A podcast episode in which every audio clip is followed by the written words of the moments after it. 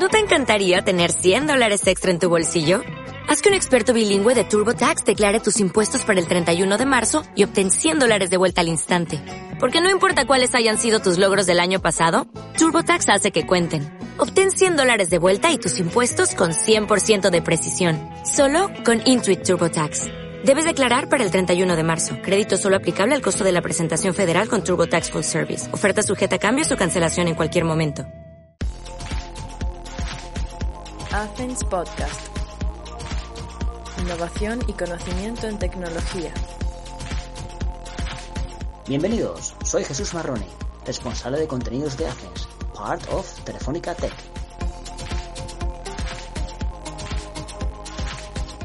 Estamos con María José Jordá García, CEO de Travel Lance. Buenos días. Buenos días, ¿qué tal? ¿Cómo estás? Muy bien, espero que tú también. Y para empezar, háblanos un poco sobre tu infancia, estudios y tu vida laboral. Muy bien, bueno, pues lo primero, Jesús, darte las gracias por invitarme. Eh, me parece que tenéis un blog interesantísimo, me encanta escucharos y pues es un honor estar hoy aquí.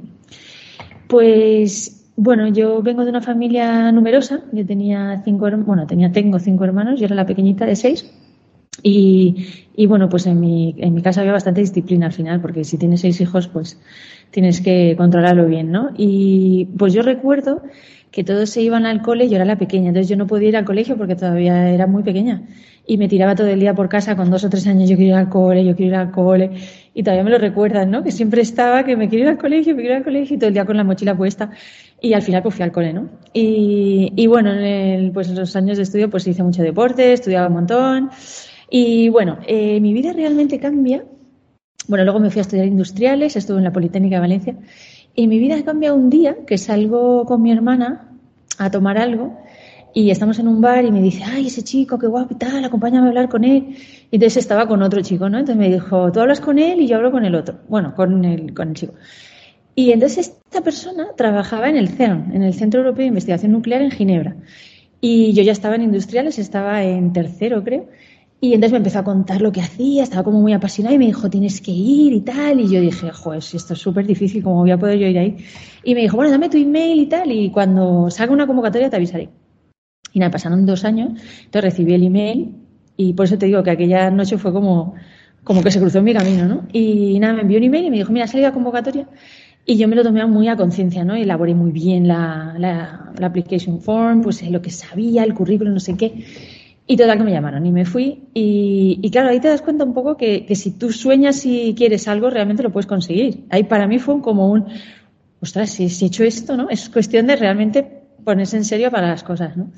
Y nada, entonces me fui para nueve meses, me quedé 14 años al final en Suiza.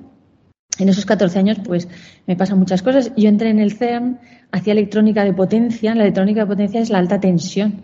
Y ahí, claro, no había chicas ni nada. Estamos hablando del año 2000 por ahí.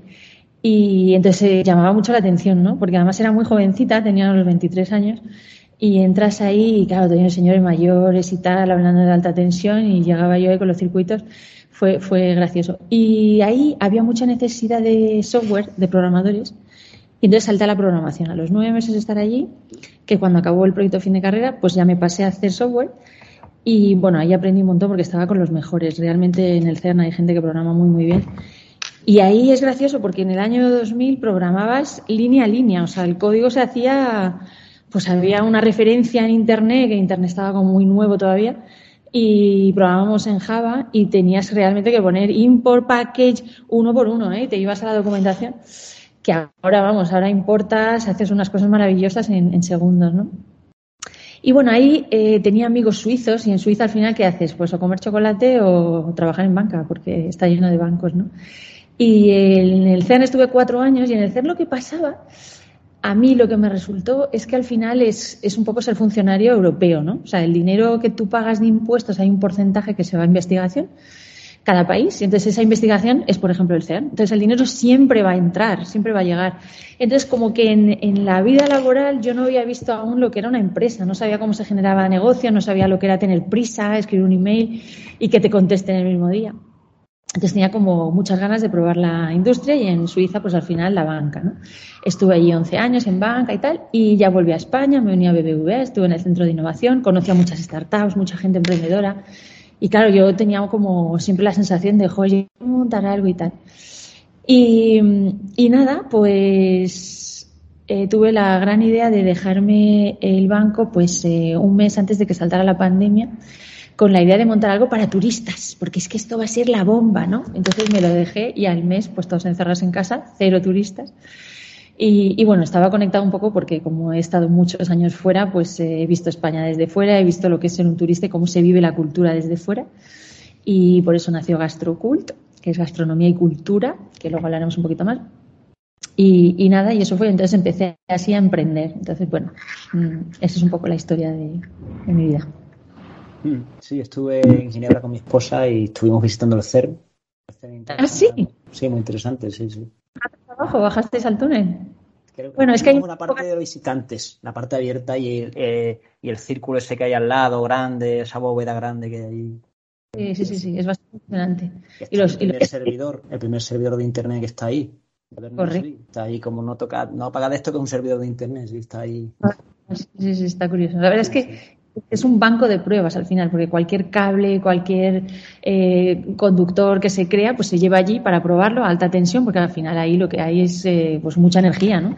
Y si resiste el componente, pues está preparado para la industria. Y esa- es- eso a mí me gustaba mucho. Pensar que la industria estaba probando cosas en el CERN me, me atraía, me gustaba mucho, sí.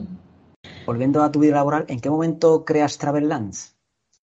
Bien, pues eh, creamos GastroCool en 2020 con la pandemia y era para turistas, con lo cual el primer año pues eh, fue bastante duro porque no había nadie, había un, un turismo muy doméstico, digamos, muy de nacional y nosotros estábamos dirigidos a un público internacional, ¿no? Y, y, bueno, lo que pasó es que cuando ya empieza a remitir la pandemia, empieza la gente a viajar, empiezan a llegar personas de otros países, nos pasa que Gastrocool despierta, pero despierta que esto pasa a veces con las startups y al final con los nuevos modelos de negocio, da lo mismo si una startup o una empresa grande, cuando creas un modelo de negocio, cuando lo pones en manos del cliente, lo desarrolla de forma diferente muchas veces, ¿no? Entonces, Gastrocool nace como experiencias individuales, como muy cuidadas, muy tailor-made, pero lo que pide el cliente de fuera es, no, es que yo quiero cinco días en España, no es que yo quiero tres días. Entonces, como que nos pedían un paquete, ¿no? Pero un paquete personalizado, porque nosotros estábamos ofreciendo cosas personalizadas. Entonces, bueno, vemos que el dinero empieza a entrar por ahí, que la gente quiere pasar cinco días y al final el dinero que te da cinco días no es lo mismo que una experiencia sola, el margen que te da también. Y entonces empecé a mover al equipo a todo lo que es pues planes a medida para esos tres, cuatro, cinco días. Y entonces, claro, nos dimos cuenta que, que es que se tardaba un montón. O sea, tú has, eh, pues tú has organizado un viaje para tus amigos, para tu pareja, para tu familia. Tienes que buscar el hotel, tienes que buscar las actividades, qué se hace, qué se puede ver. Y se tarda mucho. Entonces, lo tardas tú en tu casa, pero también lo tarda una agencia de viajes, también lo tarda un asistente de dirección que está pues que se va una semana a su jefe o su jefa pues de, de offsite y tiene que prepararlo, ¿no? Entonces nos dimos cuenta que planificar toma mucho tiempo. Y aparte de tiempo puede tomar dinero, porque hay gente que dice, bueno, yo no lo quiero hacer, pero que me lo haga otro, o que me lo haga la agencia. Y al final es dinero, ¿no? Entonces hicimos un poquito de research, nos dimos cuenta que había, que se generan 30 millones de planes a medida al año solamente en agencias de viaje. ¿vale? Entonces, claro, si tú dices, bueno, más o menos una media de cuatro horas por plan, estás hablando de, pues, eh, 15, espérate que lo tengo por aquí, eh, de 15, perdona, de 1,2 billones de horas al año, que si dices 15 dólares la hora, pues estás hablando de 15 billones al año que se están tirando a la basura solamente en crear un plan a medida, ¿no? Entonces, pues así nace la Travelance, es en, ya, ya es este año, en el 2022, en julio, nos ponemos a programar, pero un poco para, porque nosotros teníamos la necesidad. Yo quería, si quieres escalar al final, lo que necesitas son herramientas que te permitan escalar y que tu productividad suba mucho, o sea, que, que con dos agentes tú puedas producir 10 planes.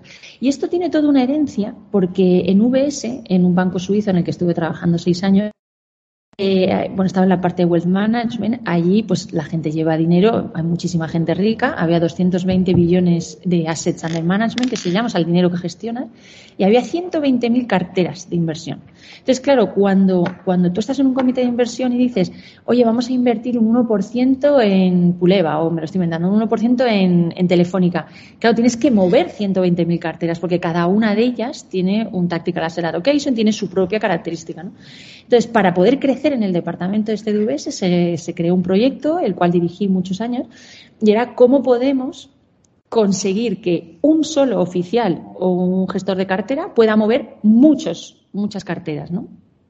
Entonces, es, esto lo que, esta eficiencia, esta productividad la viví en Vena, allí en US, y entonces vi que en el mundo de los viajes se podía aplicar, ¿no? Que uno podía decir, oye, las, las agencias al final, si producen, pues imagínate, tienen 10 agentes, producen 100 planes al mes. Pero, ¿y si fueran capaces de generar 2.000, 1.000 o, o, o 10.000, ¿no? Entonces, bueno, Travelance nace y, lo que la propuesta de valor es generar planes a medida en segundos, con un clic, ¿no? Entonces dices, uy, ¿y cómo vas a conseguir esto? Bueno, pues la meta que nos marcamos y para poderlo conseguir, pues tiramos de nuevas tecnologías. A ver, eh, software para las agencias de viajes, software para asistentes existe. Tú puedes desde lo básico que conocemos todos, que es un Excel, un PDF, un Word, hasta eh, pues eh, Travefy, otras herramientas que existen pero estas han sido creadas hace 10, 15 años, no utilizan las tecnologías. Con lo cual, sí mejoran los tiempos de producción, sí mejoran la eficiencia, pero eh, pues no son tan rápidas. Claro, al final están basadas en lo que era la construcción de un plan hace 10 años, que era me conecto a Amadeus, reservo el vuelo, cuatro personas, quiero no sé qué. Entonces, eh, nuestra propuesta basada en inteligencia artificial pues va más rápido. Y así nace Travelance. Travelance nace en julio eh, los primeros clientes empiezan en octubre y ahora en diciembre. Eh, bueno, como es casi la continuación de GastroCool, donde ya hemos tenido presemilla y semilla, vamos a una ronda de inversión en Boston con, inversores ya de, pues bien, estamos así como nuestra próxima meta.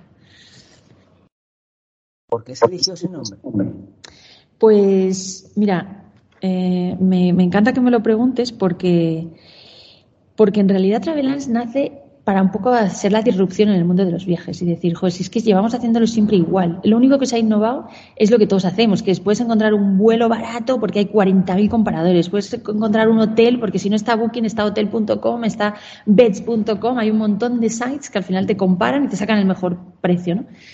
Pero Travelance era un poco, vamos a acercarnos al mundo de los viajes de una forma más eh, eh, holística, ¿no? Que se dice que es, oye, vamos a mirarlo todo en conjunto. Y si yo hago plus y lo tengo todo preparado, tengo ya el hotel, tengo lo que voy a hacer, tengo que voy a ver, tengo los tiempos.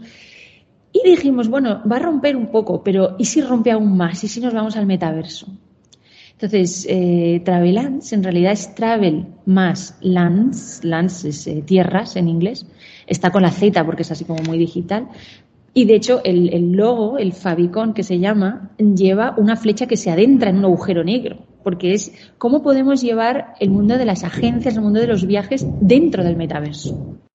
Lance está pensado para dentro de tres, cuatro años ser la gran disrupción dentro del metaverso. Lo que pasa es que inicialmente pues vamos a mejorar todas las eficiencias que podamos en las agencias, en los organizadores de viajes y a partir de ahí podemos irnos al metaverso. Si quieres hablar un poquito del capítulo de eso, si no me lo preguntas un poco más adelante para que. No, sí, sí, comenta, comenta, ya que estamos.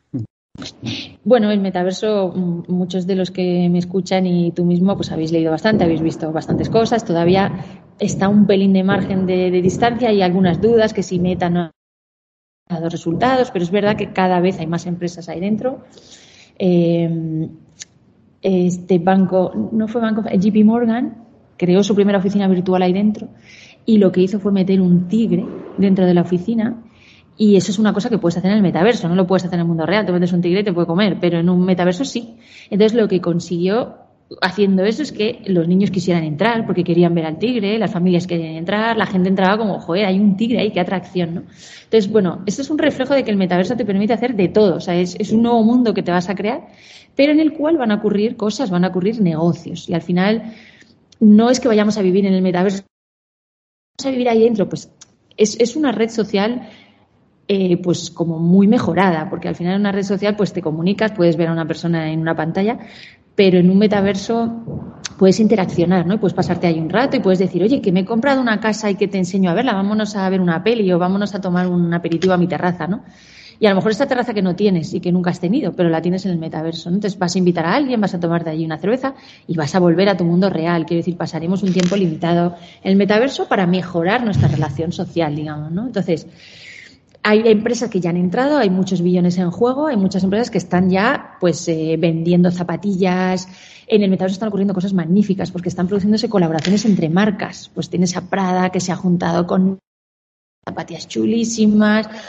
Eh, pues eh, puedes, puedes comprarte una parcela al lado de, de Miley Cyrus y verla salir por la mañana ir a correr. Entonces, bueno, es un mundo que, que a muchos les parece como, Buah, ahora el metaverso, qué rollo. Pues al final es simplemente cuando nacieron las redes sociales era lo mismo, ¿no? que vamos a estar apegados a la pantalla, al ordenador y ahora lo hacemos de forma natural, pues lo mismo el metaverso. Entonces, a, nivel viajes, hemos estado haciendo un poco de research y, ya hay bastantes cosas que están mirándose en el mundo, ¿no?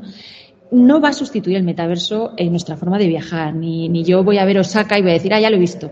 Pero sí nos va a permitir, o bien en realidad aumentada, o bien un, pues, una sala de metaverso, podamos ver podamos ver un fragmento, un trocito, unos 5 segundos, unos 20 segundos, una realidad inmersiva corta que nos diga, joder, he visto acá y me ha, encantado el ambiente que hay, ¿no? La gente que hay en la calle, este semáforo que tiene eh, tanto paso de cebra, pues, pues lo quiero ver, ¿no? Y entonces, pues se va a potenciar que tú vayas a un destino para verlo en vida real a través de lo que has podido experimentar en el metaverso, ¿no? Y bueno, las agencias de viaje pueden comercializar en el metaverso y tú puedes, puedes decir, oye, me meto en el metaverso voy a hablar con un agente allí físicamente, entonces tú vas con tu carita y otro con su carita allí y le dices, oye, quiero hacer un viaje a medida y qué va a pasar que ese oficial o ese agente no se va a tirar cuatro horas preparándotelo. Queremos que le dé un clic y te diga, mira, este es el plan que tengo preparado para ti, ¿no? Entonces, eh, pues es lo que hace Travelance ahora es la antesala de lo que vemos que será en cuatro o cinco años. Sí, muy interesante porque es un primer filtro, como dices tú. Si no es que vayas, no es que sustituya el viaje, es que descarto un filtro para descartar lo que no me va a gustar o lo que me va a interesar. Y ahí hay un primer filtro que, que, habrá tiempo, claro. Correcto. Entonces, a la hora de planificar el viaje, eh, ¿qué incluye esa planificación? ¿Vuelos, hoteles? ¿También incluye visitas, tours, tal, actividades? Realmente, tanto un viaje de negocios como un viaje de, turismo incluye unos componentes. El primero es el vuelo, el otro es el hotel o la estancia, otros son las experiencias o las actividades que voy a hacer allí, otros son los transfers o cómo me voy a mover de un sitio a otro. Esos serían los elementos más principales. ¿no? Entonces, ¿cómo lleves a cabo eso? Cada uno tiene su forma de viajar. Hay gente que dice, yo me lo monto todo solo, me voy a buscar el vuelo, me voy a buscar el y fenomenal. Me voy a leer de blogs, voy a ver lo que la gente hace, me voy a copiar algún plan, fenomenal. Normalmente, cuando hemos estudiado planificar viajes, la gente pone poquito dinero al vuelo, dice, voy a intentar irme a un vuelo más barato para que me quede dinero para el hotel, porque en el hotel sí que quiero disfrutar, ¿no? Entonces, bueno, si repartes el dinero es muy poquito al vuelo, el que menos pueda, es con puntos, con lo que sea, un poquito más, un poquito no, más al hotel. Y lo que son actividades y experiencias, pues ahí hay de todo. Hay gente que le gusta que le cuenten, hay gente que le gustan las audioguías y hay gente que le gusta, pues nada, leerse allí Wikipedia y mirar el monumento y ya está, o tomarse allí una Coca-Cola, ¿no? Entonces, eh, para estos componentes, Travelance lo que hace es eh, aprender, claro, imagínate, eh, partimos de la base que tenemos nuestro cura, en el cual hemos recogido, que es el primer proyecto que te he contado, hemos recogido muchos datos de experiencias y de actividades que suceden en España, empezando con España, ahora estamos globalmente, pero empezando en España, pues la gente entra, se queda un determinado tiempo mirando pues cómo hacer una paella en la albufera de Valencia, o hay gente que está mirando eh, pues ir por Madrid Río, haciendo una actividad de bicicleta eléctrica. Entonces, según el tiempo que se quedan en la experiencia, según las veces que se ve, según la gente que la compra, todo esto nos está dando datos que dan más fuerza o menos fuerza a todas esas experiencias. Entonces, al final, muy resumido, la inteligencia artificial es un black box, es una caja negra en la cual tú la alimentas de datos. Entonces, la puedes alimentar con los 300 productos que tienes o las 300 experiencias y la alimentas con las interacciones de cliente y con los, con los datos de usuario. A ver, anónimos, pero les das un ID, ¿no? Entonces, el ID 1, 2, 3, 4, cinco experiencias. Entonces, funciona al final como si fuera un Netflix, ¿no? Netflix es muy gracioso porque si te metes en el perfil de tu hijo o te metes en el perfil, te das cuenta que no tiene nada que ver las películas que hay ahí. Y el otro día estaba en el, en el metro y había un chico al lado que estaba mirando Instagram Y miré así de reojo y dije, es que no se parece nada a mi Instagram, pero totalmente opuesto, porque es verdad que los Instagrams al final de tus amigas, de tu pareja tal, más o menos todos van por el mismo. Pero era un chaval de estos gamer, tal, entonces tenía toda gente pegándose patadas y dije, esto no se parece nada. Entonces al final la personalización es súper importante en el mundo digital, ¿no? Entonces, bueno, pues igual que Netflix te personaliza y de golpe te dice, pues estas cuatro películas están de moda y tal, pues eso es lo que hacemos nosotros. Cogemos todas las actividades, cogemos mucha fuente de datos que hay ahí fuera. Al final no hay que reinventar la rueda, todo esto está ahí fuera. Pues tienes, pues tienes eh, TripAdvisor, tienes Amadeus, tienes otra, una serie de fuentes de datos en los cuales ellos ya han registrado eh, valoraciones de clientes, ya han registrado cuánta gente ha comprado. Entonces, utilizando el dato, tú puedes meterlo en la black box y decirle, oye, todo esto es lo que se puede hacer en, en Italia. Entonces, si yo quiero hacer un viaje a Italia de tres días, es la primera tengo entre 30 y 45 años, ¿qué se puede hacer? Entonces, con todos esos datos, nosotros lo que hacemos es generar un plan así, ¡pam!, en un clic, porque lo que hacemos es pues combinar cosas. Entonces, la novedad es en la combinación de un hotel que esté cerca de las experiencias, de las experiencias que puedes hacer. También puedes decir, oye, yo es que voy a budget muy bajo, ¿no? Pues a mí me apetece hacerlo todo, pues free tours, que también existen y te puedes apuntar si te apetece, si no te, si no te apetece. Entonces, al final, el contenido está ahí fuera. Nosotros lo que hacemos es eh, pues utilizarlo para entrenar la inteligencia artificial y que sea capaz de generar un plan que, a ti te guste, ¿no? que te venga a medida. Entonces, luego, la forma de corregir el plan, entre comillas, porque al final la inteligencia artificial te ayuda en un primer paso, como has dicho tú antes, pero tampoco te lo finaliza. Entonces, hay un drag and drop muy sencillito de decir, uy, esto lo quito, esto lo muevo, esto lo pongo más tarde, esto, mira, tarde libre. Porque, por ejemplo, una persona senior que viaja Australia o da lo mismo a Estados Unidos, el primer día que llega, pues el motor no le propone hacer nada, le propone una cena cerca del hotel, en un sitio más relajado. Si va una pareja de 20 años, pues a lo mejor le apetece probar el donut que está en el otro lado de la ciudad y que se va a coger cuatro metros. ¿no? Entonces, eh, claro, al final por edades, por, por, país de procedencia, por hay una serie de características, si es la primera vez que vas a Nueva York o, es la, ya la décima, qué te propone que se puede hacer. ¿no? Y, permite subir contenidos, porque, por ejemplo, si un asistente de dirección tiene un viaje de negocios o tiene que, tiene que hacer un offside de cinco días para un equipo de 20, pues en un Excel simplemente tiene que listar, pues eh, va a haber un, un, workshop de objetivos, va a haber un workshop de liderazgo, vamos a ir a comer a no sé dónde, vamos a ir a ver un monumento, vamos a ir a ver tal pues las 30 actividades que tiene para esa semana las mete en un Excel, simplemente las sube y esto lo ordena. Lo ordena por horas, lo ordena según, pues eso, si es más o menos eh, propicio para poner una, un workshop de liderazgo. ¿no? Entonces, bueno, pues permite coger datos de fuera y también que la propia empresa suba sus propios datos. Mm. Eh, ¿Vuestra tecnología va, dirigida a teleoperadores o a usuarios también particulares? ¿Cómo es? Muy bien, pues inicialmente estamos solamente con personas que organizan viajes, que, tienen una, o sea, que trabajan en una empresa, que es la forma en la cual estamos aprendiendo más cómo se, hace todo esto, o sea, cómo, cómo realmente se genera el, viaje de principio a fin. Nosotros somos usuarios propios porque Gastrocool organiza planes a medida, con lo cual todo lo que nos va faltando lo vamos metiendo y las agencias lo que nos van comentando lo vamos implementando. Pero la idea es que el día de mañana, pues un usuario final desde su casa, ¿por qué no puede hacerse un plan a medida? Sería un poco democratizar los planes a medida, ¿no? Sí, eso sería muy útil, te lo digo yo porque soy el que organiza los viajes, hago la ruta de aquí a aquí, los horarios, que si el fritura a esta hora, que si luego este restaurante está aquí, me hago la, el recorrido de la ciudad, claro, y eso. Pero si yo un sitio donde tú pones, imagínate, mm, pues queremos ir de, Madrid a Toledo, entonces te doy las opciones y te doy opciones sostenibles. Te digo, mira, puedes coger un coche eléctrico, puedes ir en tren, puedes ir.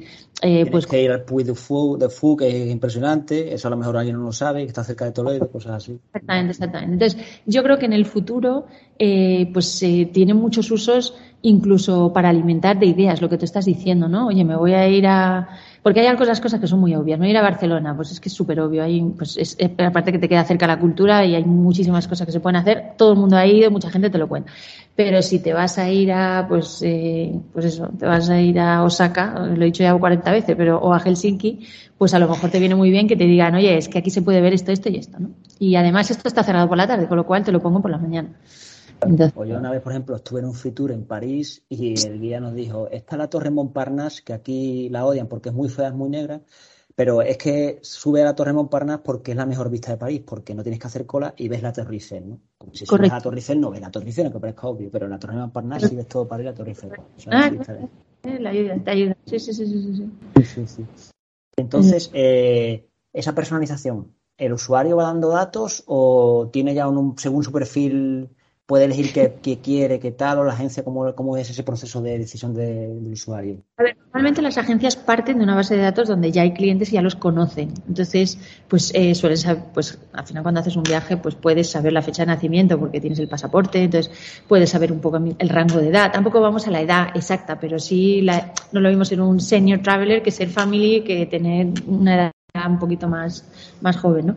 Y luego el, país de origen también lo podemos saber y es, pues la agencia suele recoger un poquito de datos inicialmente y tira de otros datos que pueda tener en base de datos. Al final Travelance tiene dos, digamos, dos partes. Tiene una parte de CRM y tiene una parte de eh, generación de, o sea, planificación automática. Entonces, la parte de CRM lo que te permite al final es, claro, ser más eficiente porque oportunidades de negocio. O sea, te puede llamar una persona, te puede llamar otra agencia y te dice, oye, prepárame un viaje o quiero para 20 personas, búscame hotel. Entonces, escribes al hotel y el hotel no te contesta y se te olvida. Entonces, eso es un email que se ha pasado de largo y cuando de golpe lo vuelves a recordar, te dicen, no, es que hemos hecho ya el plan con otra agencia.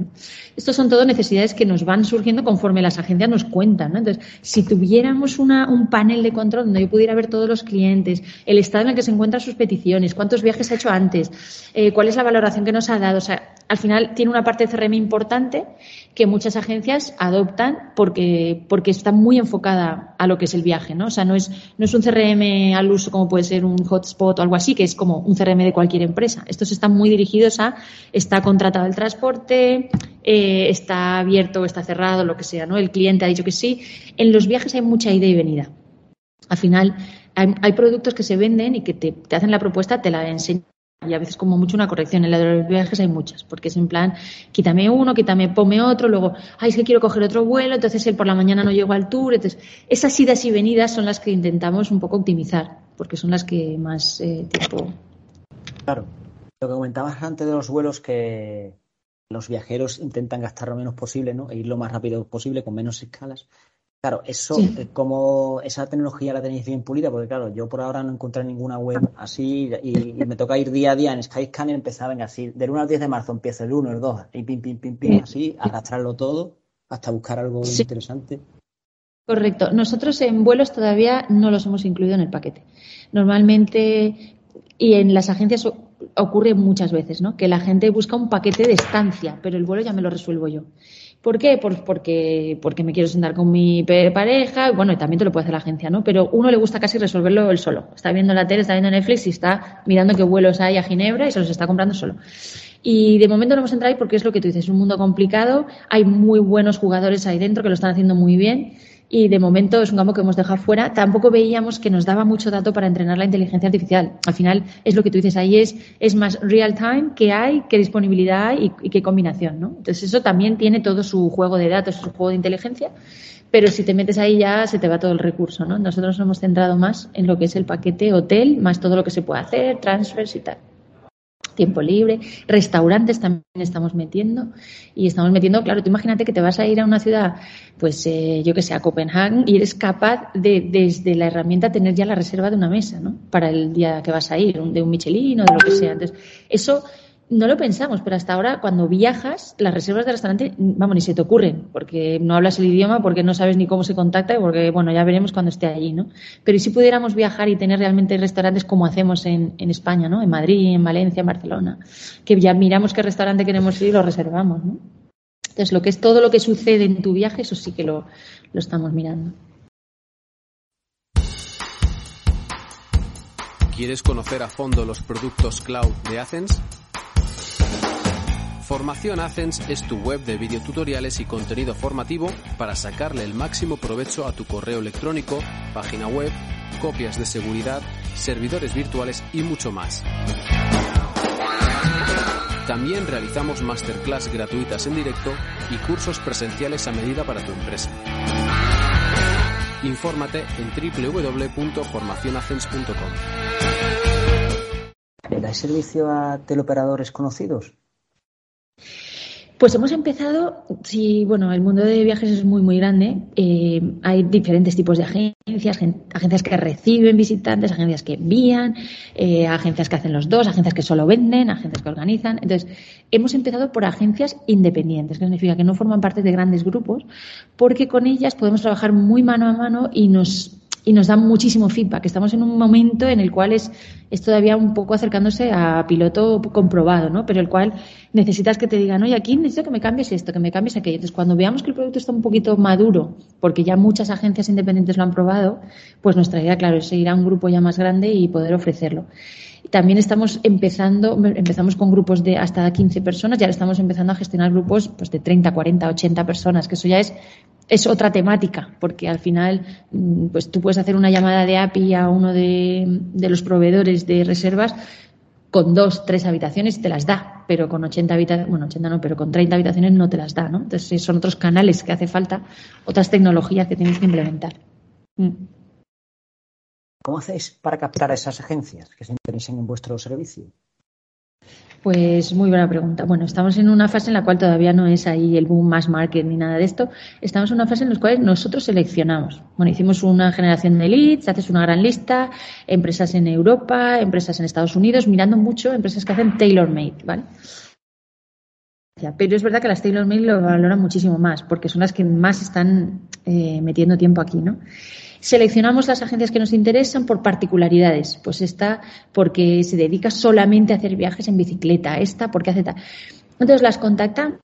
Producto, eh, la respuesta es muy positiva apasionan enseguida, sí, sí, sí, pero bueno, luego hay que ser muy reales, eh, pues como pasa en la venta, ¿no? Que muchas veces te dicen sí, sí, sí, y luego pues la semana que viene hablamos, la semana que viene ya veremos.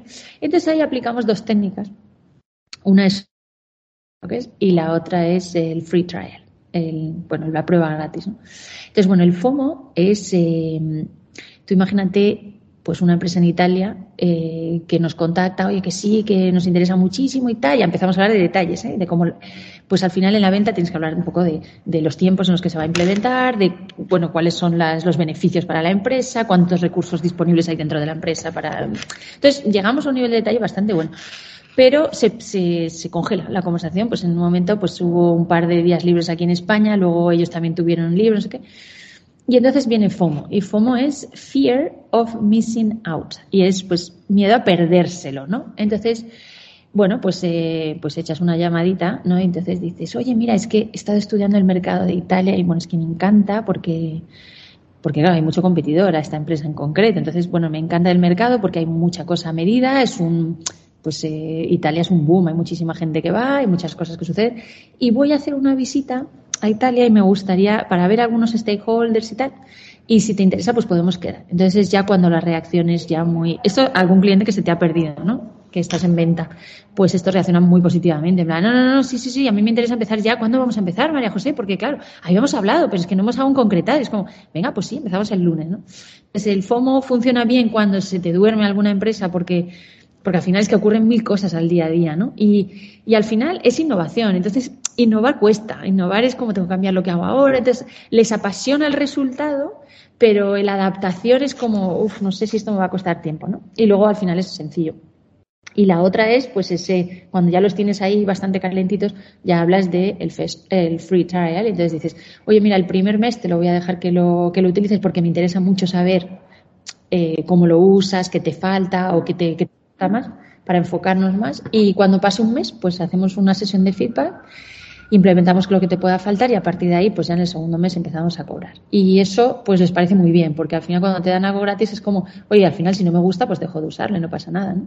entonces la forma de captar es un poco word of mouth porque alguna agencia venga y la mayoría es que nosotros seleccionamos porque es una fase en la cual queremos aprender Luego la forma de expander, pues me imagino que eso a través de un grupo grande, porque ya de una coges muchos, otra a través de asociaciones, de agencias, que hay muchas. Entonces, las asociaciones quieren que a sus agencias les vaya bien y les proporcionan software, les proporcionan herramientas, marketing. Entonces, pues una herramienta como esta les puede venir muy bien, ¿no?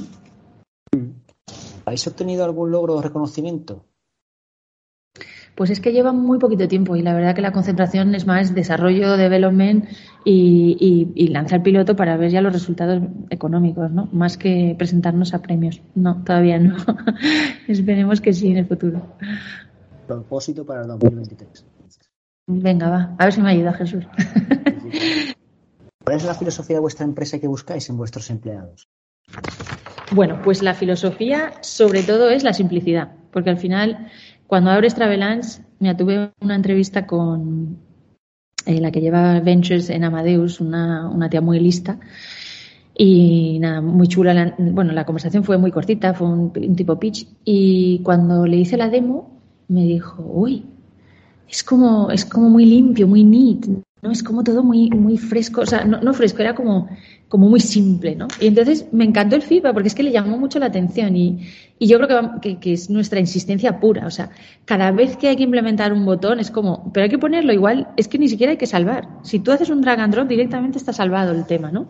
O si vas a generar un viaje quiero que sea un clic, porque antes era, bueno, pasamos a la segunda pantalla, preguntamos, no sé qué, no, no hay que preguntar nada si, sabemos por redes sociales algunas cosas sobre el cliente o si ya la agencia tiene datos sobre el cliente, vamos directamente al resultado, vamos con un clic. Entonces, la simplicidad es realmente la filosofía.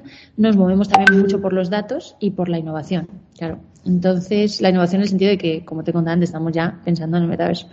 Y lo que buscamos en los empleados pues te voy a decir, desde que empecé con GastroCool ha pasado, pues he cogido a gente, he cogido en prácticas bastante, he cogido también a, gente pues asalariada y tal, y buscamos la pasión. La pasión porque al final hay muy, me encanta todo esto, y que además eh, sabe hacerlo bien, eso en la parte lo que es eh, viaje, pero sobre todo en tecnología. Bueno, a mí me apasiona muchísimo. Yo, después de tantos años que no estaba en tecnología, yo hice en el CEN, pero luego lo abandoné y volví en el 2019-20, volví a programar volví a meterme en toda, pues todo, que es la inteligencia artificial, qué formas hay, qué motores hay, cómo los puedo entrenar. Eh, pues toda la pandemia me la pasé estudiando y haciendo, haciendo, pues eh, programando. Y entonces me apasiona muchísimo. Y cuando, cuando entrevisto a programadores lo veo enseguida. Que hay algunos que sí, que les gusta programar, pero bueno, y hay otros que lo viven. Es que lo vives. Te vas a dormir y estás pensando qué función vas a implementar y qué es lo siguiente que vas a hacer, ¿no? Y, entonces, bueno, buscamos mucho la pasión y la pasión sobre todo por la tecnología, porque, a ver, somos una empresa puramente tecnológica. Cuando nació GastroCool quería ser tecnológica, pero no lo conseguí porque acabamos organizando viajes.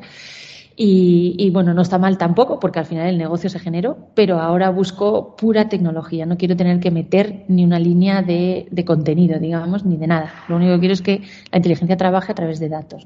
Entonces buscamos, pues eso, pasión y pasión por la tecnología.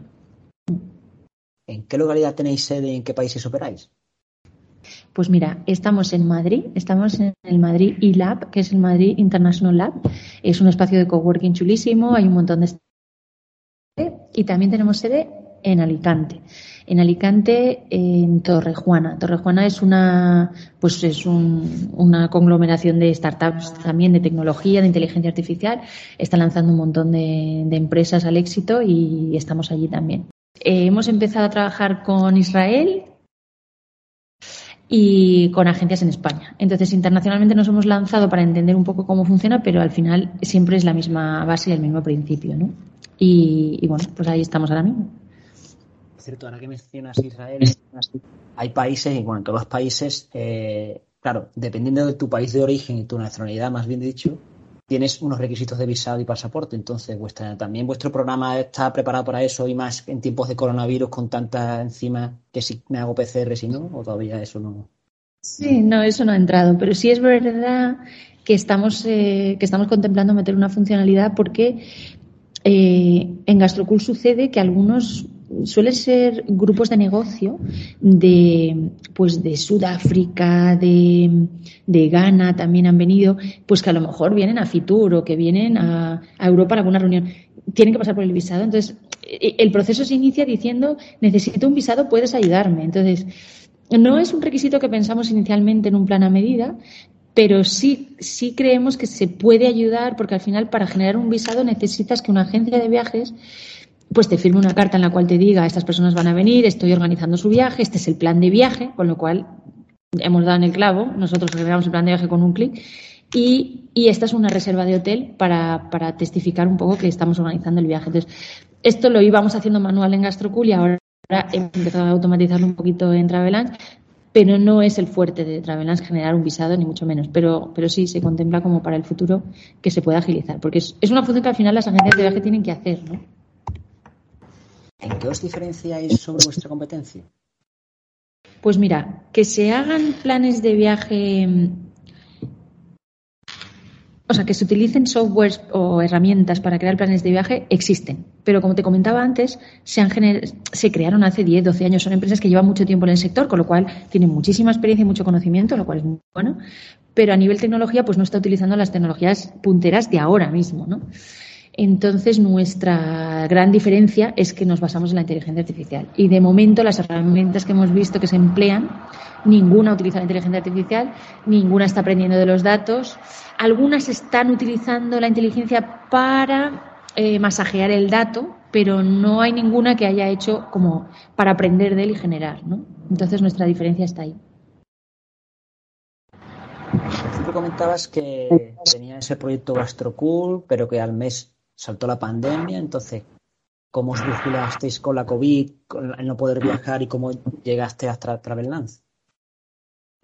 Claro, bueno, pues claro, Gastroculo empezamos a trabajar, la primera línea de código casi que se escribió el 1 de marzo, o sea, el 19 de marzo, cuando nos encierran, y el producto estaba listo en octubre. Bueno, el producto, el MVP o el Minimum Viable Product, estaba en septiembre, octubre, y claro, cuando lo lanzamos, pues eh, había mucha gente que se paseaba por la web, pero se reservaba poco, porque al final, pues eso, al final hacer una paella lo busca un extranjero, no lo busca una persona de Valencia, ¿no? Entonces, se tardó, se tardó en despegar aún unos meses y lo pasamos un poco mal, porque porque yo pensaba que no despegaba, ya no era capaz de distinguir si era porque la gente no viajaba, porque la propuesta era mala, porque la web era mala, porque el marketing lo estabas haciendo mal eh, tenía muchas dudas y sobre todo, a ver, piensa que mm, esto ya es un poco teoría de startups, cuando uno emprende normalmente le va a ir mejor si emprende en una materia la cual controla.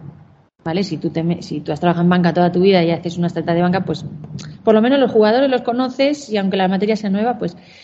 Pero meterse en turismo cuando no has trabajado nunca en turismo, claro, para mí fue una, una, curva de aprendizaje muy dura, porque no sabía distinguir si, por qué no estaba funcionando.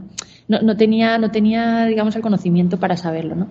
Entonces, bueno, en el fondo pienso que la pandemia nos vino bien porque, por eso, porque nos dio ese tiempo para, para aprender mucho, para estudiar, para escuchar de los demás, de cómo lo estaban haciendo, de qué tipos de agencia hay, de cómo venden.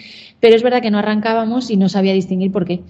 Pero luego, en febrero, enero, febrero de este año, 2022, de cero a todo. O sea, de repente, pues el extranjero empezó a llegar, empezó a buscar webs donde reservar, nos encontró, eh, Google nos había posicionado, porque al final cuando creas tu dominio, por muy mucha velocidad que le des, porque está estudiadísimo todo lo que teníamos que poner en el dominio para que pudiera, o en el dominio, en la página web, en la plataforma, y y de golpe pues Google ya se había enterado que estábamos ahí, le, pues eh, le habíamos mandado demasiada información, ya habían pasado los seis, ocho meses que tarda Google en posicionarte y en febrero de este año disparó y desde entonces pues ha ido muy muy bien y ha disparado ya te digo con otro tipo de cliente al que pensábamos, con lo cual no dejas nunca de aprender. Pero, pero bueno, la pandemia para mí fue, fue dura porque para todos lo fue, pero, pero siempre agradecí ese tiempo de como el mundo se ha parado, ¿no? Y te dejan aprender algo nuevo y pues yo aprendí, aprendí del turismo y de, otra vez de la tecnología. ¿no? ¿Cómo crees que evolucionará vuestro sector? Mira, dedicamos mucho tiempo, que fue algo que no hice en Gastrocula al principio, no dediqué tiempo a research y a, y a escuchar, no, a escuchar, no, a leer sobre, sobre el sector a nivel experiencias, a nivel cosas privadas, a nivel tailor-made. Todo esto me lo salté un poco. Pasé a segundo de carrera o a segundo de segundo curso sin, sin leerlo. Y cuando ya no me funcionaba, pues lo tuve que leer y ahí fue cuando aprendí de verdad. Y ahora en Travelance he empezado al revés, he empezado con mucho research y aquí lo que nos dicen es que, mira, nuestro mercado está en Europa, Estados Unidos, UK, o sea, Inglaterra, y mm, aquí la población se hace mayor, tiene mayor esperanza de vida y tiene, los hijos ya no están en casa, tiene un nivel económico que le permite viajar. Y cuando tienes algo de dinero, bueno, cuando tienes dinero para viajar, prefieres que sea un poco premium, ¿no? Prefieres que te lo hagan, ya que estás, que te lo hagan un poquito a medida y tal. Entonces, se espera que crezca muchísimo el sector Ahora mismo estamos en 60 billones el mercado de tailor-made de viajes y se espera que crezca a un 9% anual y crece a mucha velocidad que lo que es el mundo del viaje pues al uso, ¿no? Normal y corriente, o sea, normalmente las reservas normales de vuelos y tal. Y, eso pues es bastante positivo, eh, que es un sector que se está desarrollando y que vemos que, que al final pues eh, la pandemia nos ha hecho darnos cuenta que queríamos salir, ver, experimentar, tocar. Entonces, claro, viajar está, está, está al alza y se está recuperando muy rápido. O sea, si ves las gráficas, mira, la semana pasada estuvimos en Sevilla, que hubo em, un foro de turismo internacional y enseñaron unas slides que, que, ya las hubiera tenido yo hacía unos meses, ¿no? Que contaban un poco pues cómo había caído todo y, dónde estaba empezando a reservar la gente, dónde miraba, que se ahora reservaban por TikTok, que si ahora miraban eh, redes sociales, que no. Y lo que eso, que el sector de viajes pues no ha alcanzado niveles del 2019, estamos al 89%, pero lo que son los viajes a medida se dispararon. Y yo creo que por eso también a Gastrocul le fue bien, porque, al, porque se dispararon, porque al final la gente buscaba algo un poco más en familia, en grupo con mis amigos. Tampoco estabas para meterte en un grupo de 20 que están viajando a Israel para ver Jerusalén, ¿sabes? Que te apetecía más pues hacer un viaje más cerrado, ¿no? Por, por aquello de la pandemia y el contagio. Entonces se dispararon y eso no ha, no ha parado de crecer, con lo cual, pues muy positivo. Mm. Creo que España tiene el país con más esperanza de, vida en el mundo, creo. No sé si ahora están 85 años y tal. Y de hecho, por ejemplo, comentas, otra pregunta me ha surgido, por ejemplo, mis padres que también viajan y tal, estuvieron hace poco en Egipto y dice que ahí hay muchos españoles y tal. ¿Y qué pasa cuando tú contratas algo y luego no se cumple? Hay, hay una retroalimentación, porque claro, contratas algo y luego llegas ahí, no era el hotel que te dijeron, el tour ya no es este, es otro día. ¿Qué pasa luego eso? Eso pasaba más en el pasado, porque cuando tratabas con una agencia te daba un papel donde ponía el hotel tal. Hoy casi todos, casi todo no, todos en vía digital y la gente mira, o sea, a ti te dicen el hotel X, primero que te van a mandar las fotos de forma digital, las vas a ver con el teléfono. O sea, es bastante difícil que te hayan vendido un hotel y llegues y sea otro. Es verdad que a veces las fotos engañan y nos ha pasado a todos, pero, pero cada vez menos los grandes chascos que había antiguamente, ¿no? O sea, ahora, pues bueno, puede pasar que el guía no te caiga bien, puede pasar que la que pues el que te recoja llega un poco tarde. Aquí ya al final tiramos de, de fuentes, digamos, de datos que al final, ¿qué son? Son agencias que operan localmente y que operan continuamente y que llevan años de experiencia, con lo cual el tour se va a hacer, el tour tiene un 4,8, pues si ese día ha llovido o el guía está fónico, pues, pues bueno, ya se hará algo, ¿no? Pero, pero así chascos brutales, pues no, no ha habido. A lo mejor puede haber alguna, alguna decepción cortita, pero no. Y por lo que te digo también que al digitalizarse todo, ya, ya tenemos los medios para saber si una cosa te va a ir o no te va a ir, ¿sabes? ¿Cuáles son vuestros próximos retos? Bueno, pues a corto plazo, el que te contaba, ahora en diciembre eh, vamos a Boston y tenemos un, pues reunión con inversores porque ya vamos a, a ver qué tal la financiación y a largo plazo, pues encontrar, seguir encontrando talento bueno, talento, ¿por qué te digo bueno? Porque porque mucho de los que, del talento que hemos tirado está en el extranjero y no está mal, no pasa nada, pero yo sé que en España hay gente buenísima gente que está haciendo, pues, pues ahora hay unas eh, licenciaturas pues muy interesantes porque combinan inteligencia artificial, combinan datos, combinan eh, pues cosas de negocios, de, de montar empresas. Entonces, hay mucho talento que se está desarrollando en España. Eh, creo que es una pena que la gente se tenga que ir fuera. Creo que lo que hacemos es, es, es, es puntero y es, tiene futuro. Entonces, me gustaría captar ese talento que está en España. Ese es uno de los grandes retos que tengo a largo plazo. Y, y bueno, seguir mejorando el producto y conseguir que evolucione a otro nivel, ¿no? A un nivel ya más eh, 3D, metaverso. Hablando un poco más de ti, ¿cuál es tu jornada típica? ¿Horarios, reuniones, cómo te organizas mejor? Bueno, eh, fíjate, en la pandemia, que trabajamos en casa, tal, cuando ya se podía salir fuera, estábamos desesperados por encontrar un coworking y sentarnos y podernos ver y sentarnos, o sea, y trabajar juntos. Y lo empezamos a hacer y, hubo gente que decía, ay, pero yo prefiero casa. Veo mucha gente que le da pereza salir. Bueno, lo que estoy contando la verdad que le aplica a casi todo el mundo que me está escuchando. Yo ahora, que ha pasado este tiempo, estoy súper a gusto trabajando fuera. Y no lo hubiera dicho hace un año, porque hace un año yo todavía estaba bastante enganchada a, quedarme en casa tres o cuatro días a la semana. Y ahora es que no falta ni un día. Vengo todos los días aquí al coworking pero también porque, porque estoy en un ambiente en el que hay otros, otros fundadores, hay otras startups, me pongo cafés, me pongo comidas con ellos, me cuentan pues sus rondas de financiación, me cuentan los chascos que, que se han metido, que nos hemos metido todos, vamos. Y, y, es muy enriquecedor y a mí me motiva. Entonces vengo aquí y estoy hipermotivada. Y ya quedarme en casa me parece como que, pues antes lo veía motivador porque te da, haciendo, te da tiempo a hacer otras cosas, te organizabas de otra manera, no tenías que coger transporte. Pero ahora le doy muchísimo valor al mundo físico y me gusta venir. Y aquí pues paso la mayor parte del tiempo programando, dejar la programación y digo a las 11 se acaba, entonces con mucha pena pues me toca empezar a organizar, a llamar a partners y tal. Y, y, bueno, también, también me apasiona. ¿eh? Una vez te metes en el Excel y empiezas a ver que o sea, los, las red, los metas, lo que has conseguido, lo que no, también me apasiona mucho y se me olvida un poquito la programación. Pero bueno, mi día a día es, es pues eso, pues eh, un 10% el trabajo que hacen los otros programadores, eh, ha reducido de 90 a 60 a programar y el resto pues organizar con partners y tal. Y suelo tener mucha videoconferencia. Al final hablo con mucha gente en el extranjero. ¿Tienes algunos trucos para mejorar la productividad? A ver, trucos. Eh, bueno, al final la productividad es pues eh, la unidad de trabajo por unidad de trabajador en el tiempo. Unidad de trabajador o, terreno o lo que estés, eh, lo que tengas entre manos. ¿no? Entonces, si, si produces más, si produces eh, cinco zapatos con una persona y otra empresa produce cuatro, pues tienes más productividad. Entonces, al final en esa ecuación, que es un, pues es una fracción, si tienes menos trabajadores, el resultado, o sea, el, el denominador es menor, con lo cual crece tu productividad. Y eso es un poco, eso es un poco al final lo que hay que pensar siempre. Si tengo cuatro personas que hacen 100 planes, ¿cómo puedo tener cuatro personas que hagan mil? O al revés, puedo tener 10 personas.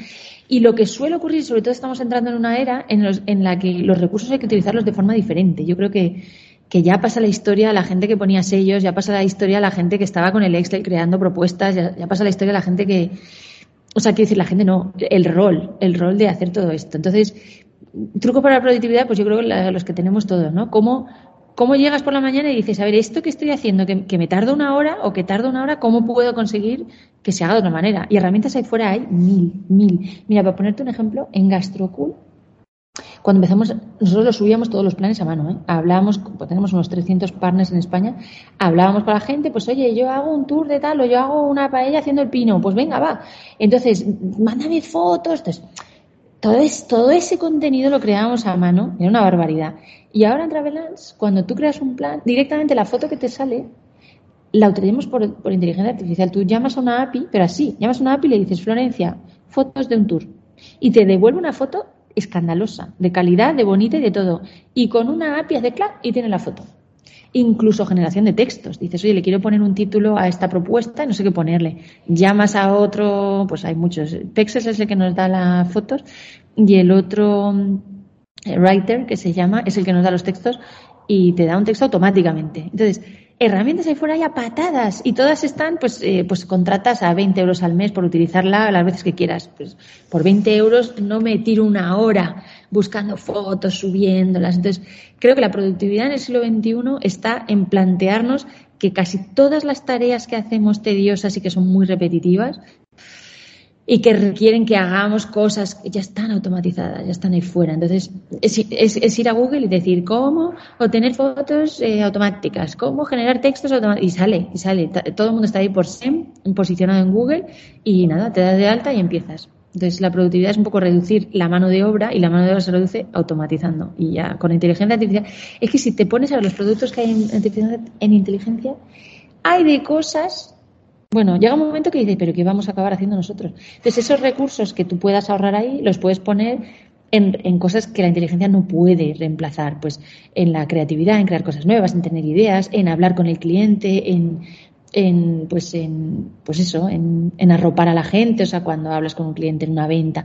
Todo eso puedes dedicar a más gente que se ocupe de dar un buen servicio, más que estar generando cosas en el back office, ¿no? ¿Tienes algo más que añadir? Pues, pues nada, que me ha parecido muy interesante la entrevista y que, que, espero si hay gente ahí fuera que sea apasionada por la tecnología, que bien quiera hacer prácticas o que, o que esté buscando un puesto de trabajo, por favor que me contacte. Y también, pues eso, si hay gente que se ha sentido reconocida porque, porque genera planes o planificaciones y tarda mucho tiempo, que le podemos ayudar y estaremos encantados de hacer un piloto gratuito con ellos. Muy bien. Pues muchas gracias, María José Jorra García, CEO de Travelland. Muy bien. Adiós, Jesús. Un beso, un abrazo. Chao. Nos vemos en el próximo Hacen Sport.